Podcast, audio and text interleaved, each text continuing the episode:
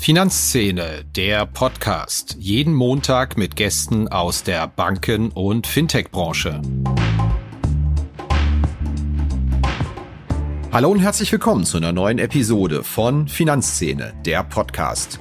Mein Gast heute ist Ingrid Hengster, einer der erfahrensten und bestverdrahtetsten Bankerinnen, die man in Frankfurt sprechen kann. Sie war in ihrer Karriere schon im Firmenkundengeschäft tätig, im Investmentbanking, unter anderem für die Commerzbank, UBS, Credit Suisse und Royal Bank of Scotland. Anschließend knapp acht Jahre für die KfW im Vorstand, also im Fördergeschäft tätig und ist jetzt seit Jahresbeginn Deutschlandchefin von Barclays, also der britischen Bank, die hierzulande im Investmentbanking, im Firmenkundengeschäft und auch als Kreditkartenherausgeber bekannt ist. Ja, eigentlich wollten wir schon vor über einem Jahr sprechen, als sie noch bei der KfW war. Das hat sich dann durch den Wechsel zerschlagen. Ich freue mich aber sehr, dass es jetzt geklappt hat. Viel Spaß!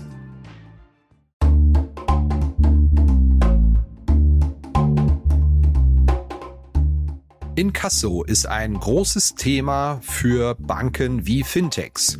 Und ein Digital-Inkasso für zukunftsorientierte Unternehmen in Europa Entwickelt für die höchste Recovery und beste Customer Experience, das bietet die Lösung von Per Finance. Über 550 europäische Enterprises vertrauen bereits auf die Lösungen von Per Finance. Der Per Finance Ansatz basiert auf KI und Verhaltensforschung. Ein selbstlernender Algorithmus typologisiert Menschen anhand von Daten, um die passende Kommunikations- und Bezahlstrategie auszuführen. Das Ziel, Kunden erfolgreich zur Zahlung sensibilisieren und die ideale Lösung für jeden Menschen finden, um die Forderung schnell zu begleichen. Zum Einsatz kommen dabei KI-Technologie basierend auf Reinforcement Learning und auch Natural Language Processing. Der Ansatz verhilft Finanzteams zu schnellerer und höherer Rückführung von außenstehenden Forderungen und bietet Verbrauchern ein nahtloses und faires Online-Bezahlerlebnis. Das Ganze in einem All-in-One-Ansatz für alle Länder. Ein Vertrag, eine Datenschnittstelle, ein Kundenportal und ein Ansprechpartner. Einfach mal schlau machen auf der Seite www.airfinance.com. Hallo Frau Hengster, herzlich willkommen bei uns im Podcast. Hallo Herr Kirchner, ich freue mich, dass ich hier bin. Dialektal hat's am Kirchner jeder gehört. Sie kommen gebürtig aus Österreich. So ist es, aus Linz in Oberösterreich. Was hat Sie denn nach Frankfurt da verschlagen? Ja, eigentlich das, was viele Menschen nach Frankfurt bringt, nämlich äh, das Bankwesen. Ähm, das war ja schon vor einigen Jahrzehnten auch das Mecker hier am Kontinent äh, Frankfurt. Ähm, wenn man ins internationale Bankgeschäft wollte, dann musste man hierher. Und äh, ich hatte da zuerst damals in Wien begonnen zu arbeiten bei der österreichischen Kontrollbank. Das ist auch eine Förderbank. Und da hat sich dann nach einer gewissen Zeit die Frage gestellt, äh, kann ich noch internationaler werden? Und ich habe dann von der Commerzbank ein Angebot bekommen, hierher zu wechseln.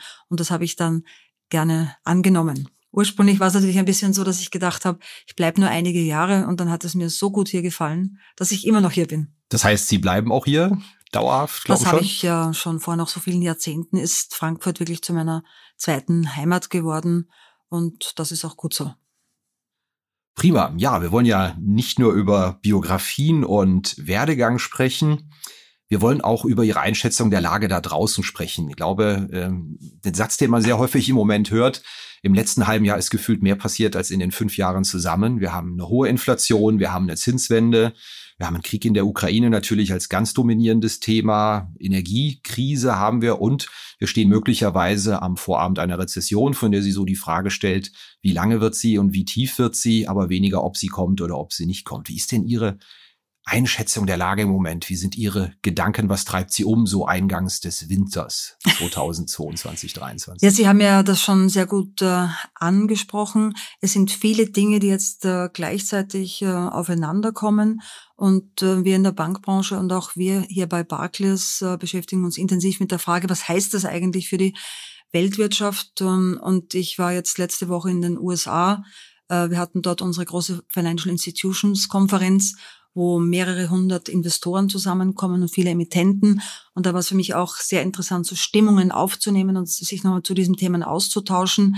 Und ähm, was das Interessante ist, wir haben ja eine rezessive Umgebung ähm, in allen großen Wirtschaftsnationen, in China, in den USA äh, und natürlich auch hier in Europa mit unterschiedlichen Ausgangslagen. Und wir rechnen natürlich jetzt schon mit den Dingen, die Sie aufgeführt haben. Wenn ich Europa anschaue, die Energiekrise, ähm, die daraus resultierende Inflation, äh, wir erholen uns ja gerade aus ähm, der, von der Corona-Phase kommend, die ganze Lieferketten-Thematik, ähm, das ganze Thema Ukraine, Russland, rechnen wir schon mit einer Rezession. Für uns war es eigentlich sehr interessant zu sehen, dass die ersten beiden Quartale des Jahres 2022 ja noch sehr gut gelaufen sind. Die Unternehmen haben volle Auftragsbücher gehabt. Ähm, der Konsument wenn ich jetzt nach Deutschland schaue, aber auch in anderen Ländern in Europa, hatte gute Ersparnisse, wurde ja in der Corona-Krise gut äh, unterstützt durch die Staaten und konnte damit äh, konsumieren. Und äh, man hatte das Gefühl, jeder ist wieder mal frei gewesen und hatte so das Leben genießen können. Und wir erwarten jetzt in den Winter, Herbst hineingehend, dass sich das verlangsamt. Das sehen wir auch schon.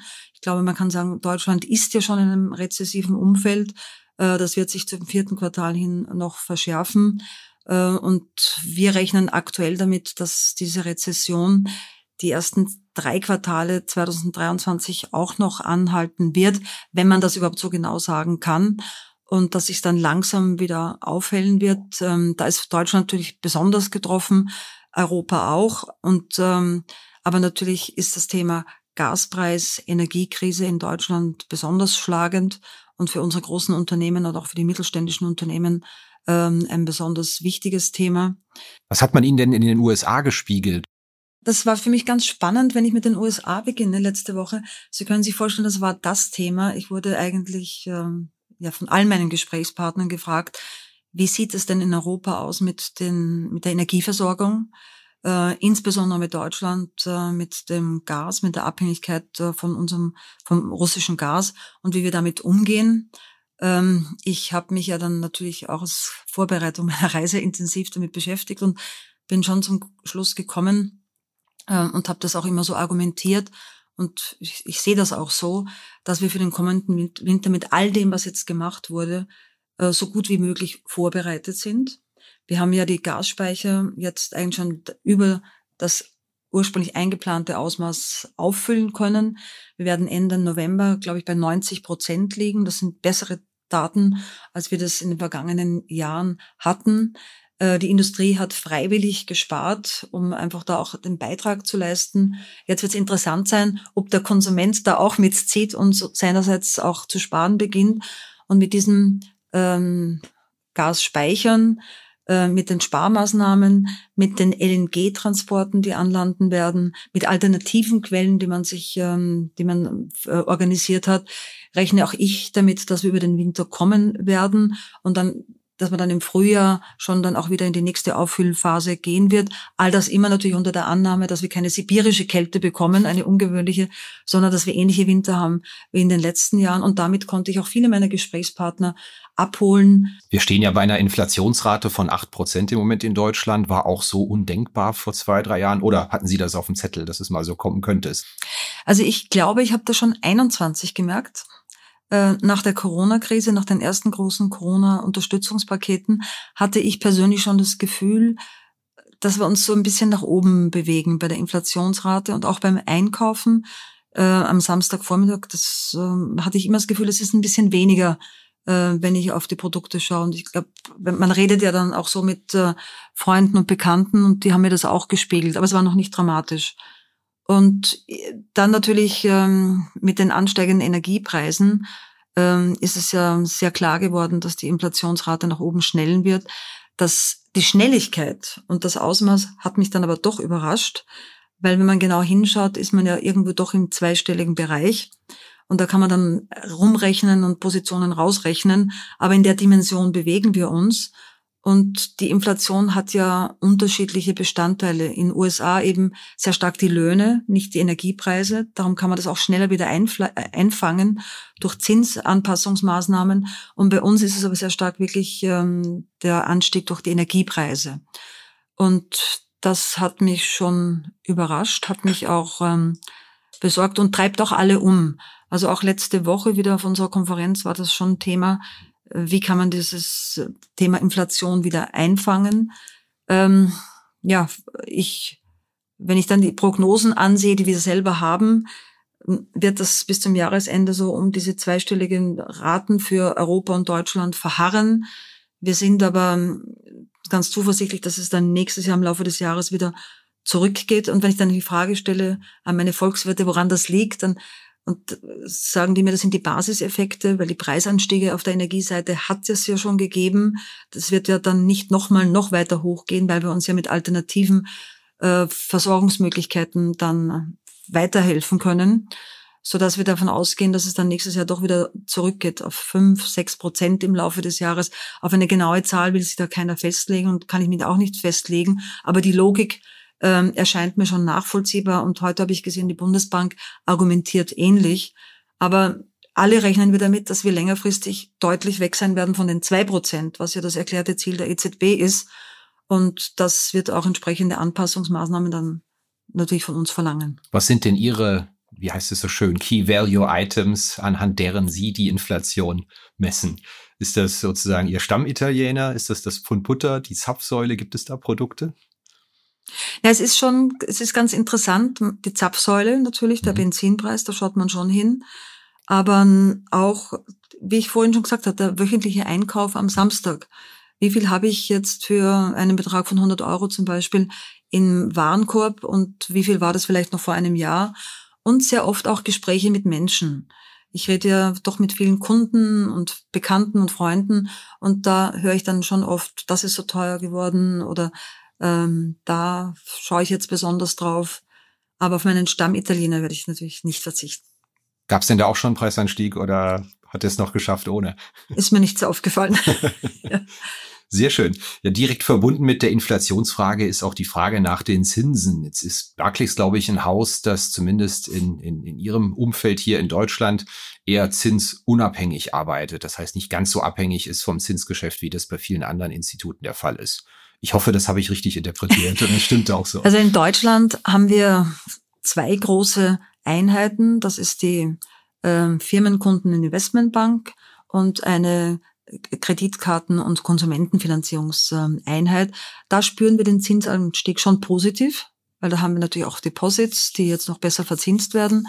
Und wir spüren diesen Anstieg auch bei den Deposits im äh, Firmenkundengeschäft. Auch da haben wir Einlagen. Aber ansonsten sind wir natürlich weitestgehend äh, unabhängig von dieser Zinsbewegung. Das ist etwas, was dann das globale Haus betrifft und da eben auch auf der Depositenseite positiv ähm, zu vermerken und zu verbuchen ist. Wo wir es in unseren Gesprächen oder in unserem Geschäft lokal merken, ist natürlich einem intensivierten Dialog mit den Kunden, ähm, die schon sehr früh dieses Jahr angefangen haben zu fragen, ja, ist schon die Zinswende da? Soll ich mich schon langfristig refinanzieren und mich vorbereiten, mich absichern, ein Inflationshedging machen? Also diese Diskussionen haben wir im Prinzip seit Anfang des Jahres.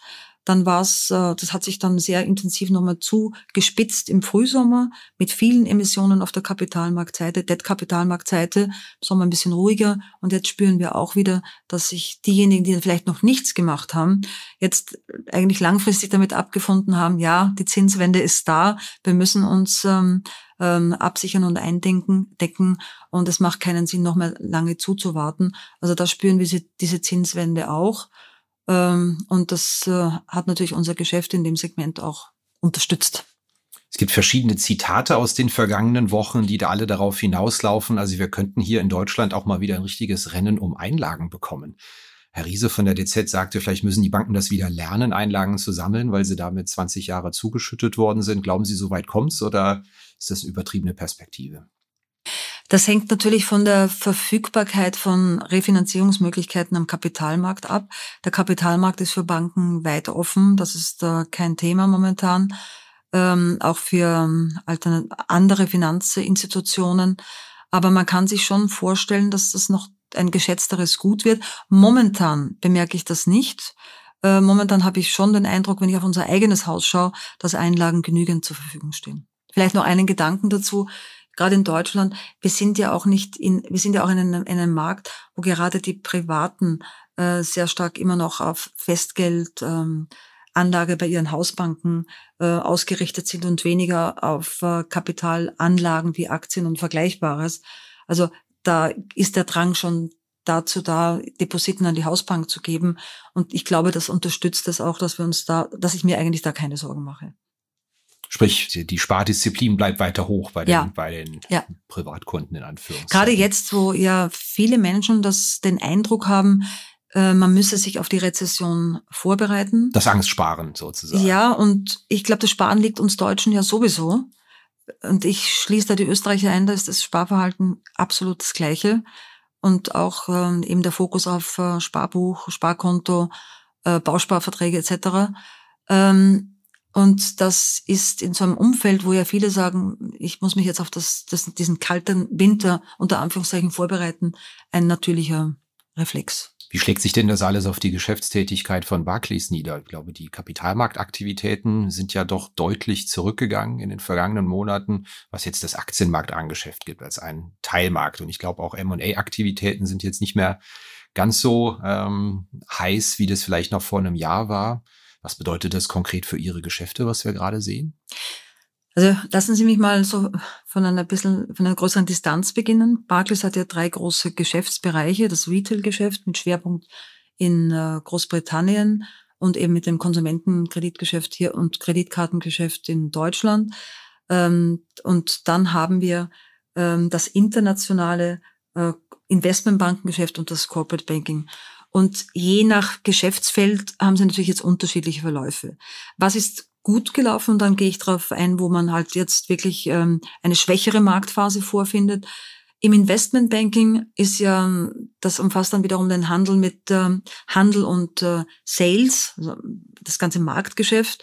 Ähm, das hat ja durch die Volatilität sogar stark profitiert. Äh, das werden Sie von vielen Marktteilnehmern hören ähm, das Handeln mit ähm, festverzinslichen Wertpapieren, mit ähm, Währungspositionen, auch mit Aktien. Das hat wirklich profitiert in den letzten Monaten und da haben wir ein deutliches äh, Plus auch zu verzeichnen gehabt, auch hier in Deutschland äh, oder im deutschsprachigen Raum. Ähm, das äh, klassische Kapitalmarkt, ähm, sprich Anleihegeschäft, wo Kunden Anleihen begeben, Fremdkapitalpapiere gegeben. Es hat auch profitiert und äh, auch es hat sich positiv entwickelt. Rückläufig war natürlich das äh, ganze Thema Eigenkapitalplatzierungen, weil klar, da war kaum ein Markt da und der Markt nahezu ausgetrocknet.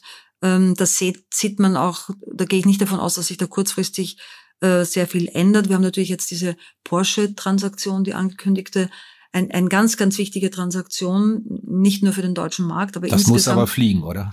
Das, äh, davon gehe ich aus.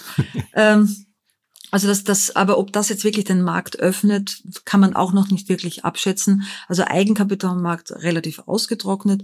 Ähm, und M&A hängt ja irgendwo dran und M&A hängt ja sehr stark auch an dem Thema äh, Finanzierungsmöglichkeit, denn M&A wird zum einen durch die Firmenkunden ausgelöst, aber eben auch sehr stark durch Private Equity Häuser. Und in einer Zeit, wo jeder sagt, na ja, die Bewertungen könnten nach unten gehen, dann ist auch Finanzierung schwieriger zu bekommen als im Vergleich zu den vergangenen Jahren. Dann kann man ja auch noch etwas zuwarten und das ist dann so eine gewisse Spirale, ähm, so dass natürlich M&A deutlich rückläufig war, aber wie gesagt aufgefangen durch die anderen äh, Bereiche. Und was ich im M&A feststelle, ist, dass wir ähm, viele, viele Diskussionen haben mit unseren Kunden, ähm, sowohl im Private Equity Bereich als auch auf der Corporate Seite. Äh, Kunden, die sich fragen, kann ich jetzt schon Marktchancen nützen? Ich muss mich ja auch vorbereiten. Sowas macht man ja nicht von einem Tag auf den anderen, sondern man überlegt sich Strukturen, äh, Finanzierungsmöglichkeiten, um dann en entsprechend gewappnet zu sein. Und was ja auch ganz interessant ist, ähm, wir begleiten viele Kunden von hier, also von Europa, in die USA. Aber gerade mit dem Wechselkurshintergrund, den wir heute haben, ist natürlich für amerikanische Unternehmen jetzt ein Investment in Europa auch sehr interessant. Also wir nehmen zune zunehmend wahr, dass amerikanische Unternehmen Projekte hier in Europa anschauen und überlegen, und da wirklich sich auch für uns dann interessante Transaktionen ergeben können. Das ist die Kehrseite, dass ja. man sich selbst einen New York-Aufenthalt kaum noch leisten kann. Ich habe letztens mal gegoogelt, spaßeshalber äh, für meine Frau und mich, aber es gibt ja auch kein Hotelzimmer in New York mehr unter 400, 500 Euro. Ja. Das, das ist, ist äh, verrückt. war für mich auch überraschend. Ich war ja doch viele Jahre nicht so häufig dort gewesen. Und dieses Bei 1 Jahr zu 1 einige, Parität, ne? Ja, das ist wirklich äh, etwas, wo man den Atem anhält. Aber natürlich für Unternehmen, die schon lange in Europa etwas machen wollten, mhm. ist das eine interessante Ausgangslage. Jetzt kennen natürlich sehr viele Konsumenten die, die Kreditkartenseite mhm. von Barclays über. Barclaycard hat ja eine sehr lange Tradition in Deutschland schon.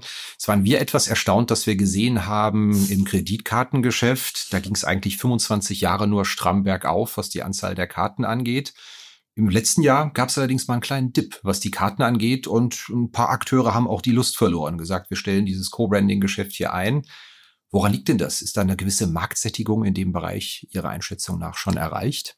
Naja, es ist ja, glaube ich, auch ein Geschäft, wo Sie wirklich einen guten Service vorhalten müssen. Da steckt viel Dienstleistung dahinter, äh, um dann auch für diesen Co-Brand äh, die Dienstleistung abwickeln zu können. Ähm, es kommen auch diese Verträge nicht immer laufend auf den Markt, sondern alle paar Jahre. Äh, auch dafür muss man entsprechend Ressourcen äh, vorhalten. Äh, und das ist dann doch ein, ein Geschäft, wo sie eine gewisse Größe brauchen, um das skalieren zu können. Für uns ist es weiterhin ein sehr interessantes Geschäft. Für uns ist das Kreditkartengeschäft insgesamt ein, ein wichtiges Geschäft. Wir haben ja auch die Europäische Zentrale hier. Wir investieren da auch sehr viel in die Digitalisierung um die Karte auch attraktiv zu halten und äh, attraktiv zu machen. Wir haben uns intensiv mit dem Thema äh, Buy Now, Pay Later auseinandergesetzt. Das können Sie mit unserer Kreditkarte ja auch machen. Also für uns ist es nach wie vor ein Kernbereich, den wir hier betreiben, den wir in den USA betreiben und auch in UK. Geht mit der Kreditkarte ja auch schon seit Jahrzehnten Buy Now, Pay Later. Kommt nur in einem neuen ja, Gewand daher. aber genau. Und die Möglichkeit eben dann auch mit Ratenkredit äh, zahlen zu können und antworten zu können äh, was ja in der alten Kreditkarte so nicht möglich war. Und da ist Ihnen auch wohl mit dem Geschäft am Vorabend einer Rezession, weil man hört ja auch andere Akteure geraten jetzt schon in Probleme, bevor wir tief in der Rezession drin sind. Refinanzierungskosten also wir, steigen auch ein Wir bisschen. steuern das Geschäft ja sehr genau und haben natürlich auch eine, eine sehr genaue Risikoanalyse, die wir über die einzelnen, über, über das Geschäft insgesamt äh, fahren und beobachten und analysieren das genau und sind mit dem, was wir da haben, sehr zufrieden. Sind Sie vor gar nicht so langer Zeit von der KfW rübergewechselt zu Barclays? Haben Sie sich auch direkt eine Barclays-Kreditkarte geholt oder sind Sie Ihrem alten Anbieter treu geblieben? Ja, die KfW hat ja keine Kreditkarten und ich habe natürlich mir gleich eine Kreditkarte geholt. Ich habe jetzt sogar zwei, eine für private Zwecke und eine für das alles, was ich im geschäftlichen Umfeld mache und bin sehr zufrieden. Was zur Frage führt, Sie haben lange Jahre im Investmentbanking gearbeitet, waren dann sieben Jahre Vorständen, habe ich richtig gerechnet, sieben Jahre Vorständen? Fast acht. Fast acht Jahre bei mhm. der KfW haben dann aber jetzt wieder den Sprung zurück Richtung Investmentbanking gemacht. Warum macht man sowas? Ja, das war schon eine sehr ähm, wichtige Entscheidung für mich. Und ich glaube, so der Hintergrund, ich habe, ich habe es ja geschildert, jahrelang im Investmentbanking gearbeitet. Äh, und äh, ich fand es sehr spannend, wieder ins internationale Geschäft äh, zurückzugehen. Gehen. Und ähm, es ist irgendwie so für mich jetzt eine wunderbare Reise, die sich schließt, weil ich habe jetzt beide Welten kennengelernt. Das öffentlich-rechtliche Banking, Förderbanking, wo man ja auch viele, viele Dinge anstoßen kann, weil man einen sehr starken Hintergrund hat, den Staat als Hintergrund, der eben ähm, politische Ziele verfolgt und die man dann als Förderbank umsetzen kann. Äh, in der Förderbank sieht man aber auch dann, dass das alles noch viel schneller geht, wenn man privates Kapital äh, zur Verfügung äh, stellen kann. Und es, man braucht eigentlich beides. Ich sage immer, es ist eine wie eine Medaille. Die eine Seite ist das öffentliche Banking, das andere ist das private Banking und das kommt wunderbar zusammen. Und ich habe jetzt beide Welten kennengelernt und kann auch wirklich immer wieder die Brücke bauen zwischen den Welten. Was war denn in den acht Jahren die größte Veränderung, wenn man einmal raus ist, acht Jahre was anderes macht, wieder reinkommt? Für mich ist eigentlich ähm, sind zwei, drei Sachen.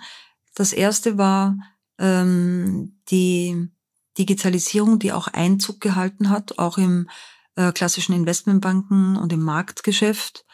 Ähm, die Globalität des Geschäftes, das Handeln rund um die Uhr, die Vernetzung der Teams untereinander, das war so das Zweite. Und der weitere starke Ausbau von Private Equity. Wie groß die Fonds geworden sind, wie hochprofessionell diese Fonds geworden sind, wenn sie sich auf einzelne Segmente fokussieren und wie das Zusammenspiel mit diesen Fonds äh, funktioniert.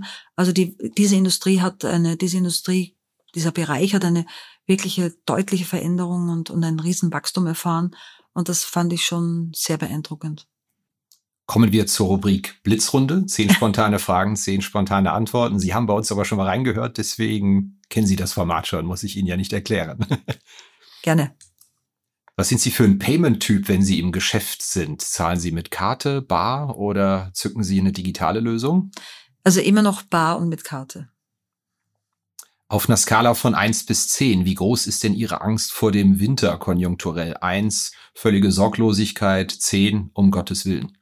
Drei. Ich hörte, Sie haben ein starkes Fäbel für Lesen und Literatur. Was für ein Buch hatten Sie denn zuletzt offen gehabt? Ja, ich bin ein Mensch, ähm, der immer unterschiedliche Bücher gleichzeitig liest.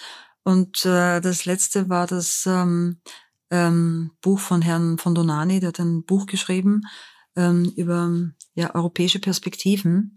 Und was mich so fasziniert hat, das kam ja zum Jahresende letzten Jahres oder Anfang des Jahres raus und er hat so vieles schon ähm, äh, vorgegriffen, was wir dann später eigentlich im Zuge des ähm, ukrainischen Krieges äh, erlebt haben oder gesehen haben und das schon anskizziert und wie sich Europa eigentlich äh, neu aufstellen und erfinden muss. Und das hat mich wirklich ähm, fasziniert und das kann ich wärmstens empfehlen. Und dann parallel dazu habe ich von Kent Nagano gelesen, äh, Ten Lessons äh, für mein, also Ten Lessons for My Life. So Begegnungen mit anderen Musikern oder Menschen, die für ihn besonders prägend waren, auch sehr spannend. Und dann lese ich noch Miss Merkel ähm, ermittelt. Ähm, das ist so ein wirklich lustiges Buch, was Frau Merkel jetzt nach ihrem Ausscheiden aus der Politik macht, in Rente in der Uckermark. Und da ermittelt sie in, in unterschiedlichen Fällen. Ich glaube, es gibt schon zwei, drei Bände und ich bin im ersten es ist unheimlich lustig zu lesen. Auch eine Empfehlung, höre ich ja, daraus. Ja, kann ich nur wärmstens empfehlen. Jetzt bin ich froh, dass Sie was Lustiges noch genannt haben. Dann fallen wir mit der nächsten Frage nach dem Ukraine-Krieg keine Klippe runter. Wann waren Sie denn das letzte Mal in einer Bankfiliale von innen, wenn Sie keine beruflichen Gründe hatten, hineinzugehen? Können Sie sich da überhaupt noch dran erinnern? Hm. Das ist eine sehr gute Frage. Ich glaube, ähm, der das äh, war wahrscheinlich im Sommer irgendwo im Urlaub, wenn ich, ja, da habe ich irgendwas gebraucht und da bin ich in Österreich in eine Bankfiliale. Aber Sie sehen, das ist ja das große Dilemma der Filialbanken, dass eigentlich kaum noch jemand jede Woche in die Bank geht. Man hätte gerne eine, aber man nutzt sie nie so ungefähr. Genau. Es ist schön, sie zu sehen und daran vorbeizugehen und auch zu wissen, sie ist da, aber man nützt sie halt nicht mehr so häufig. Jetzt nutze ich die Gelegenheit, mal eine Frage zu stellen, die ich Ihnen immer stellen wollte. In Frankfurt geht das Gerücht, Sie und der Herr Achleitner, der ehemalige Aufsichtsratschef der Deutschen Bank und Allianzchef, Sie, seien, Sie seien auf die gleiche Schule gegangen in Linz. Stimmt das? Ja, nicht ganz. Ähm, Herr Achleitner war ein paar Jahre vor mir in einem Knabengymnasium und ich war in einem Mädchengymnasium. Die waren allerdings so nahe zueinander, äh, dass man natürlich schon eng miteinander zu tun hatte. Und ich hatte immer den Eindruck, dass die Burschen äh, schon immer so bei uns geschaut haben, Mädchengymnasium, wer denn da so ja so in das äh, Teenageralter kommt und wer da interessant sein könnte. Aber da sind wir uns noch nicht begegnet. Haben Sie mal drüber gequatscht, wenn ja, man sich mal so ja, ja, in freilich. Frankfurt sieht sozusagen? Und das finden wir natürlich beide lustig. Aber beide Schulen sind mittlerweile auch jeweils für beide Geschlechter geöffnet. Ich finde ja immer, wer sich zur Vorbereitung den Podcast anhört, sollte einen kleinen Vorteil im Bewerbungsgespräch haben. Drum die Frage, welche Frage kommt in einem Bewerbungsgespräch immer bei Ihnen? Ja, zum, es kommt immer die Frage, warum wollen Sie den Job unbedingt haben und ich möchte Feuer und Begeisterung spüren.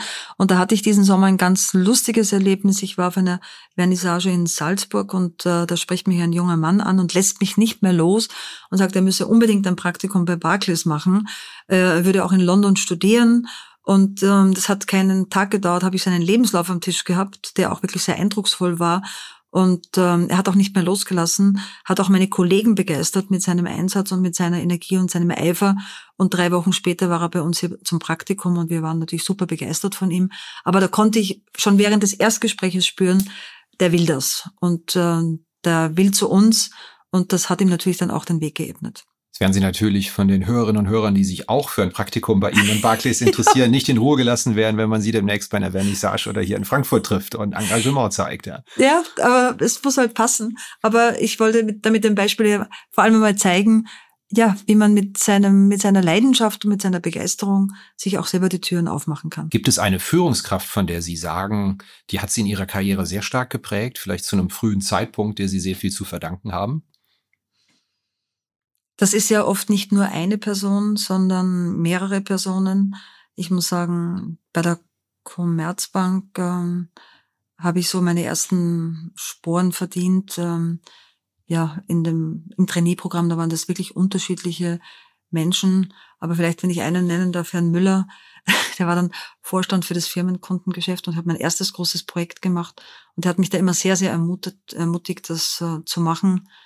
Äh, das hat mich schon ja, sehr motiviert und sehr stolz gemacht. Herr Rettich, der dann später Morgen Stanley die Leitung übernommen hat, hat auch wirklich sehr stark an mich geglaubt und mich sehr früh befördert. Ähm, da bin ich auch heute noch sehr dankbar dafür. Und dann bin ich ja zu, nach einer Zeit zur UBS gekommen und da hatte ich ähm, auch einen Vorgesetzten, Dr. Heinrich, Gerd Heinrich, mit dem ich heute auch noch eng befreundet bin, der mir auch gleich die Leitung einer riesigen Abteilung übertragen hat, ohne irgendwie nachzufragen. Und das sind dann so wichtige Bestandteile, die halt das Karriere machen erst ermöglichen. Wann hat's denn bei Ihnen zum letzten Mal so richtig Zoom gemacht, wenn Sie eine App runtergeladen haben oder eine Anwendung, Technologie im Alltag gesehen haben, wo Sie gedacht haben, wow, das ist aber mal gut gelöst. Das ist eine, eine tolle Geschichte, dass da noch keiner vorher drauf gekommen ist. Gibt's da was? Naja, das klingt jetzt vielleicht ein bisschen komisch, aber ich finde dieses Teams, was wir jetzt verwenden, um intern und extern, extern zu kommunizieren, unglaublich gut. Also ich habe mich am Anfang so ein bisschen schwer getan mit dem ganzen Video, weil ich weil es für mich neu und ungewöhnlich war.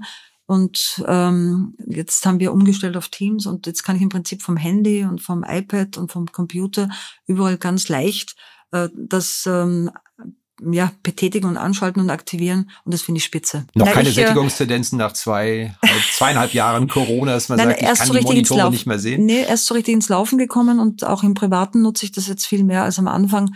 Am Anfang war das ja doch alles relativ aufregend und das ist mittlerweile ganz normal geworden. Sehr schön. Blitzrunde ist damit vorbei.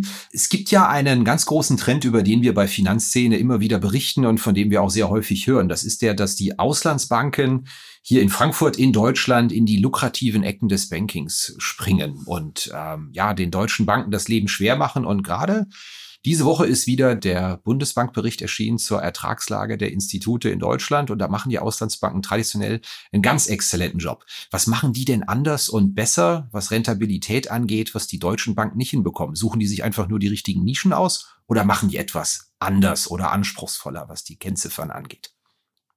Also ich glaube, es ist schon so, dass man sagen muss, jede Bank hat ja ein anderes Geschäftsmodell. Und die Ertragsschwierigkeit für viele deutsche Häuser liegt ja darin, dass man immer noch eine sehr starke filiallastig geprägte Ausrichtung hat. Filialen bedeuten, wir haben ja gerade vorhin darüber so ein bisschen gewitzelt, äh, wie oft geht man in eine Filiale? Das Filialgeschäft ist ein schwieriges Geschäft, führt ja auch dazu, dass Filialen kontinuierlich abgebaut werden und das belastet auch die Kostenstruktur und demzufolge hat man aber nicht nur immer die großen Filialteile, sondern auch eine relativ große Verwaltung, die ja dann auch sukzessive mit der Zeit ähm, abzubauen ist. Und da ist es ja so, als Auslandsbank haben sie in der Regel einen relativ schlanken Setup. Ähm, sie konzentrieren sich von vornherein auf gewisse Themen, die sie verfolgen und passen ihre Kostenstrukturen da entsprechend an. Und ähm, wenn Sie so schauen, die Auslandsbanken, viele sind ja angloamerikanische Häuser, die wirklich schwerpunktmäßig Investmentbankengeschäft, Asset Management, ähm, vielleicht noch Vermögensverwaltung und Corporate Banking haben und das fokussiert auf wenige Standorte. Es hat sich ja für die Auslandsbanken auch nicht bezahlt gemacht, in unterschiedlichen Plätzen in Deutschland aktiv zu sein, äh, sondern wirklich fokussiert. Ähm, dann gibt es natürlich schon europäische Häuser, die breiter aufgestellt sind, noch eine größere Anzahl von Mitarbeitern hier haben, aber eben auch nicht diese ganzen administrativen Kosten, die aus dem klassischen traditionellen Bankgeschäft kommen. Und ähm, dann sind das natürlich dann, wenn ich wieder ins Investmentbanking springe, teilweise auch sehr hoch lukrative Geschäfte. Man muss teilweise lange dran arbeiten, um so etwas dann auch vom Kunden zu bekommen.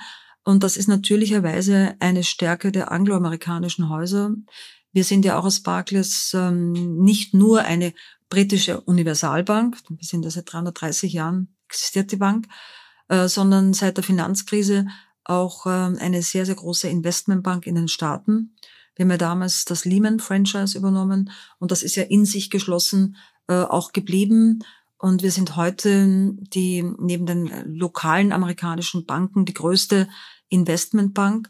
Und damit können sie den Kunden auch wirklich ähm, ja gute ähm, Investitionsmöglichkeiten und Platzierungsmöglichkeiten in den USA anbieten. Und das ist natürlich auch etwas, das muss man sich erst aufbauen und, ähm, und, und vorhalten können. Und das haben wir. Wir sagen ja immer, wir sind ähm, die letzte europäische Bank mit einem globalen, mit einer globalen Reichweite äh, und dieser starken Investmentbank in den USA. Und da gibt es natürlich auch höhere Gebühren, einen stärker konsolidierten Markt, einen größeren Markt und damit auch äh, für die Banken lukrativeren Markt.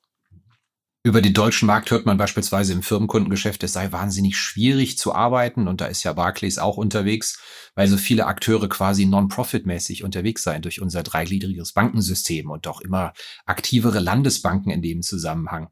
Ist die Klage berechtigt, dass die Margen hier in dem Geschäft einfach wahnsinnig niedrig sind durch diesen immensen Wettbewerb oder ist das ein Jammern auf hohem Niveau und ein Ablenken von eigenen Fehlern? Also der Markt ist sicher sehr wettbewerbsträchtig, weil die deutsche Kundschaft auch sehr anspruchsvoll ist und auch zu Recht, weil die deutschen Unternehmen müssen selber Spitzenleistung bringen und erwarten von ihren Banken das Gleiche. Also das ist sicher die Ausgangslage. Das dreigliedrige System, das ist etwas Spezielles. Man muss aber natürlich auch sagen, die öffentlichen Banken äh, erfüllen natürlich auch einen wichtigen Auftrag. Die äh, betreuen ja viele kleine und mittelständische Kunden, die natürlich für private Großbanken, internationale Banken gar nicht im Fokus stehen. Also, dass wir so einen starken, äh, so, starke kleine und mittelgroße Betriebe haben, haben wir auch dieser Bankenstruktur zu verdanken, weil diese Banken vor Ort sein können und auch wirklich vor Ort ihre Kunden betreuen können. Und das ist mir bei der, in der Zeit bei der KfW schon sehr gut aufgefallen. Ähm, wir haben ja auch die Fördermittel dann über diese Banken vor allem ähm, an die an den Mittelstand vertrieben. Dafür braucht es diese Förderstruktur und dieses Zusammenwirken. Und das ist wichtig für den Wirtschaftsstandort Deutschland. Und daneben gibt es die privaten Banken, die natürlich schwerer tun, in dieses Geschäft einzudringen. Aber wie gesagt, sie müssen da auch vor Ort sein und diese Infrastruktur äh, vorhalten. Und ähm, ja, die Großbanken machen aber auch ihr Geschäft weil es ist ja, die Kundschaft will ja auch unterschiedliche Banken haben. Die haben in der Regel eine Handvoll, zwei Handvoll von Banken, die sie begleiten. Und da muss man natürlich dann gut sich aufstellen, um halt wirklich zu punkten. Wenn ich mit amerikanischen oder englischen Kollegen drüber rede, dass es bei uns zu so schwer ist in Deutschland, weil manchmal sage ich das ja auch, dann sagen die mir, bei uns ist es aber genauso. Also ich glaube, Wettbewerb ist woanders auch stark. Ähm, aber hier Deutschland gilt halt als Heimat von großen, starken Industrieadressen, ähm, von einem großen, starken, global tätigen Mittelstand, wichtigen, wohlhabenden privaten Kunden und was man auch nicht vergessen kann, vielen interessanten Startups, die entweder schon an die Börse gegangen sind oder an die Börse gehen werden. Und damit zieht es natürlich alle internationalen Banken genauso an, auch uns. Meine abschließende Frage ist häufig die gleiche. Welche Trends werden denn Ihrer Meinung nach unterschätzt in Ihrem Geschäftsbereich Banking, Investment Banking und bekommen nicht die Aufmerksamkeit, die sie eigentlich verdienen, weil sie unser, unser Leben und Ihr Geschäft prägen werden in den kommenden Jahren?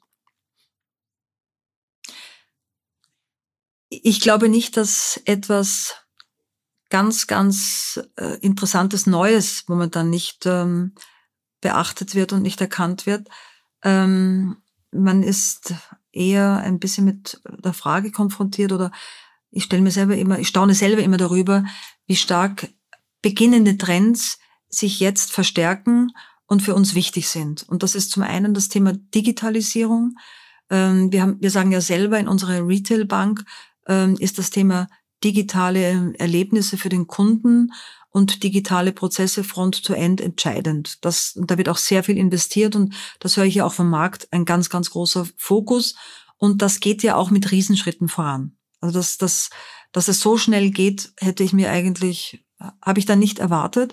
Und das ist wahrscheinlich der klassische Trend, dass man am Anfang lange drüber redet und dann auf einmal macht es einen Riesensprung und diese digitalen äh, Dienstleistungen werden von vielen in Anspruch genommen. Führt ja auch zu, dazu zum Beispiel, dass auch meine eigenen, ähm, ja, auch mein, meine eigenen älteren Verwandten ähm, digital bezahlen und das für sie ganz normal geworden ist. Hätte ich mir vor einigen Jahren, das war natürlich durch Corona ähm, ausgelöst, auch nicht vorstellen können. Der zweite große Trend, der mittlerweile schon eine Selbstverständlichkeit ist, ist ja das Thema ESG in den Finanzierungen einzubauen. Äh, diese ganzen Trends zu grünen Finanzierungen, grünen Kapitalmarkttransaktionen, grünen ähm, Angeboten für ähm, Privatkunden, das hat ja einen riesigen Stellenwert eingenommen und das hat, man hatte manchmal schon den Eindruck, das ist der größere, größere Teil des Bankings, der unter dieses Motto und unter dieses, und eher unter dieses Motto gestellt wird. Also auch das, finde ich, äh, hat sich sehr akzeleriert und muss man sehr ernst nehmen und daneben natürlich dieser ganze Trend zur weiteren Konsolidierung im Bankengeschäft, größeren Einheiten. Aber auch das ist schon seit vielen Jahren eine Selbstverständlichkeit. Und wenn ich mir diese drei Themen anschaue, weiß man ja, das wird über Zeit dann das Bankgeschäft doch nochmal deutlich verändern. Ähm, und es wird dann einfach in einigen Jahren anders ausschauen mit weniger Filialen, mehr digitaler Dienstleistung und auch viel natürlicheren Umgang und hoffentlich auch einer Trendwende dann hin wirklich zu einer noch grüneren Gesellschaft. Entlassen Sie unsere Hörerinnen und Hörer doch mit einer optimistischen Note in diesen konjunkturell und kriegerisch finsteren Zeiten. Was macht uns denn hoffnungsfroh für die Zukunft? Herr Kirchner, ich freue mich sehr über diese Frage. Ich finde die nämlich sehr, sehr wichtig, weil ich beschäftige mich seit vielen Jahren äh, schon mit dem Thema Gründung und Startups und neuen Unternehmen. Das habe ich ähm, bei der KfW gemacht, äh, bei KfW Capital und große Freude daran gehabt. Und ich merke, das ist auch jetzt im äh, Bereich einer Investmentbank ein sehr, sehr wichtiges Thema. Ähm, wir überlegen uns auch, wie wir am besten ähm, junge Unternehmen unterstützen können. Das ist ja für eine klassische Bank nicht immer ganz so einfach vor dem regulatorischen Hintergrund. Aber wir sehen immer mehr Unternehmen, die heranwachsen in wichtigen Geschäftsfeldern, neuen Geschäftsfeldern, Cleantech, äh, Medizintechnologie, ähm, auch im Bereich E-Commerce, im Healthcare, also ein ganz, ganz breites Feld. Und diese Banken, zu, äh, diese Kunden zu begleiten, ist ein ganz wichtiges Geschäftsfeld. Und äh, da werden neue, große Unternehmen daraus entstehen. Und das sind auch wieder die Arbeitsplätze der Zukunft. Und äh, das ist so die Basis, die uns wirtschaftlich stark machen kann in den kommenden Jahren. Und äh, ich bin immer begeistert, wenn ich mit jungen Unternehmen sprechen kann direkt und die mir erzählen, was sie so machen und ich diese Begeisterung spüre für ihr Produkt und für ihre Themen. Und äh, da sehe ich ganz viel. Ich habe da ganz viele äh, Gespräche und ich weiß, wenn man so eine Jugend hat und so einen, einen großen Anteil an aufstrebenden Unternehmen, auch wenn es momentan finanzierungstechnisch schwierig ist, das will ich gar nicht verhehlen, aber dann ist mir eigentlich um die Zukunft nicht bange, denn dann, das sind die Leute, die uns dann wirklich die Zukunft von morgen gestalten werden. Ja, das war's wieder mit dieser Episode von Finanzszene, der Podcast. Wir sagen danke fürs Zuhören, freuen uns über Ihr Feedback unter redaktion.finanz-szene.de. Kontaktmöglichkeiten auch über Threema in den Notes zu diesem Podcast. Vielen Dank. Redaktion und Host Christian Kirchner. Coverdesign Elida Atelier Hamburg. Produktion und Schnitt Podstars bei OMR Hamburg. Musik Liturgy of the Street von Shane Ivers www.silvermansound.com.